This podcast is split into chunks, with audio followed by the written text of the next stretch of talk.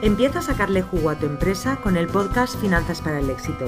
Soy Julia Piera, economista y asesora fiscal especializada en negocios online y conmigo vas a perder el miedo a los números de tu negocio y vas a tomar las decisiones correctas para tener por fin los beneficios que te mereces.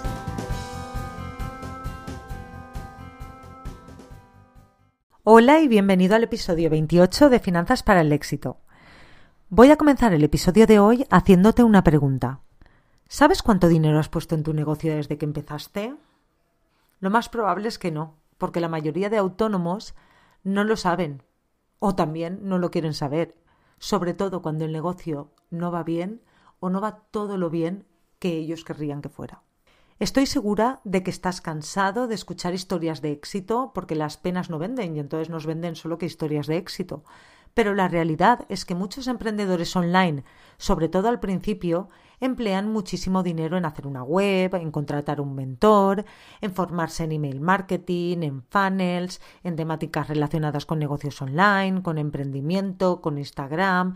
He visto autónomos gastar cantidades ingentes de dinero intentando descubrir la fórmula mágica del éxito. Pero el tema que nos ocupa no es la fórmula mágica, sino el hecho que se hace necesario llevar un control del dinero que has ido empleando y que vas empleando en tu negocio. Cuando tienes una sociedad limitada, pues esta es como una caja estanca totalmente separada de ti y que da mucha más información, porque además de la cuenta de resultados, que también tiene cualquier autónomo, tiene un balance en el que van a estar todos los inmovilizados que has comprado, como puede ser la mesa de escritorio, el portátil, la web, aparece también el dinero que tienes en el banco, los beneficios de otros años, las pérdidas, las deudas. La información es mucho más transparente y mucho más completa cuando es la contabilidad de una SL la que estamos analizando. Los autónomos no están obligados a llevar contabilidad ajustada al código de comercio, por lo que no generan un balance sí deberían tener una cuenta de pérdidas y ganancias y un libro de bienes de inversión, pero no un balance. Esto lo que ocasiona es que se pierda mucha información.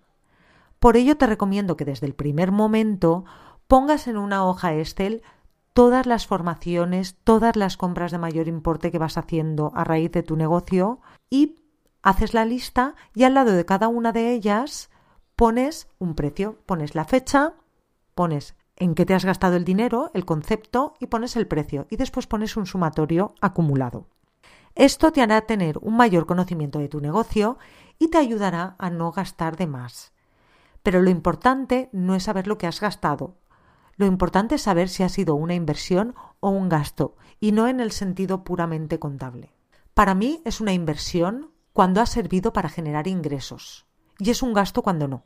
El dinero habrá sido destinado a un gasto si a ese dinero que me he gastado no le he sacado ningún rendimiento.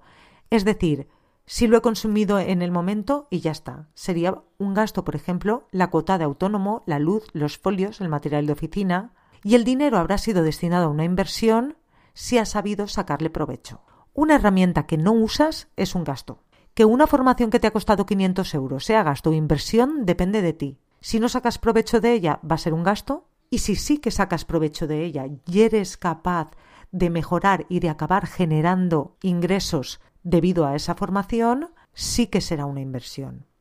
¿Cuántos cursos hay que se compran, se empiezan y ni siquiera se acaban? ¿Cuántos hay que se completan pero no se aplican? En todos estos casos no estás invirtiendo en ti, estás gastando. Una formación será inversión cuando la apliques y esto que aplicas sea capaz de generar unos ingresos. También será una inversión cuando consigas tener más tiempo para ti. Cuando te venden una formación siempre te dicen que lo que tienes que hacer es invertir en ti. Pero eso la mayoría de veces no es así. La mayoría de veces, como he comentado, estás gastando en ti, no invirtiendo. Lo que no se aplica no ha existido y ha sido un gasto. Me atrevería a decir que el peor de los gastos, porque además de tu dinero, en la mayoría de ocasiones también se ha llevado tu tiempo y el tiempo no se recupera nunca. Así que, frente a la próxima formación, frente al próximo programa que quieras contratar, aplicación que quieras comprar, plantéate si lo vas a utilizar y, por tanto, si vas a generar rendimiento con ello. Si no vas a generar rendimiento, será un gasto y entonces no te recomendaré que lo hagas. Pero si va a ser una inversión lo vas a hacer y lo vas a aplicar, entonces hazlo. Y esto es todo por hoy. Muchas gracias por escucharme y por sugerirme temas que te puedan ser útiles.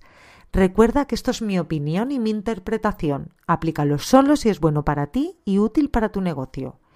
Y también quiero recordarte que en juliapiera.es tienes dos recursos gratuitos sobre finanzas y sobre 55 gastos deducibles en un negocio online.